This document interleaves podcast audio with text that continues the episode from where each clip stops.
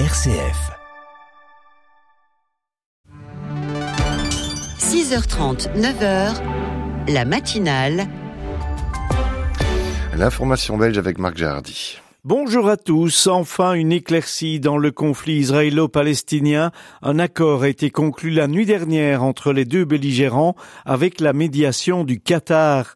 Une trêve de quatre jours va être instaurée en échange de la libération de 50 otages, des femmes et enfants, détenus par le Hamas. 150 prisonniers palestiniens détenus par Israël seraient également libérés. Des centaines de camions d'aide humanitaire et médicale pourraient ainsi rejoindre la bande de Gaza, ainsi que des camions transportant du carburant.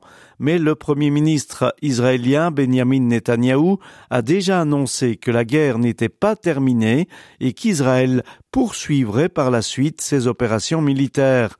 La trêve pourrait cependant être prolongée d'un jour ou deux en échange de nouvelles libérations d'otages.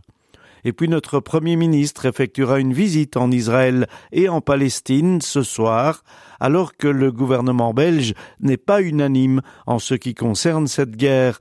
Le PS souhaiterait voter une résolution en faveur d'un cessez-le-feu immédiat et de la reconnaissance de l'État palestinien, mais le MR est réticent.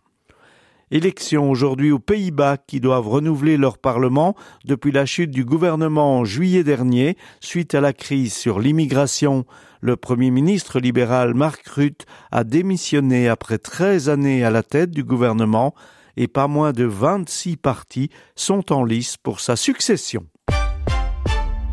Des crèches publiques et privées sont fermées aujourd'hui dans les régions de Liège, Charleroi et la Louvière en raison d'une grève du personnel du secteur de la petite enfance. Ils dénoncent un manque de moyens et un manque de personnel.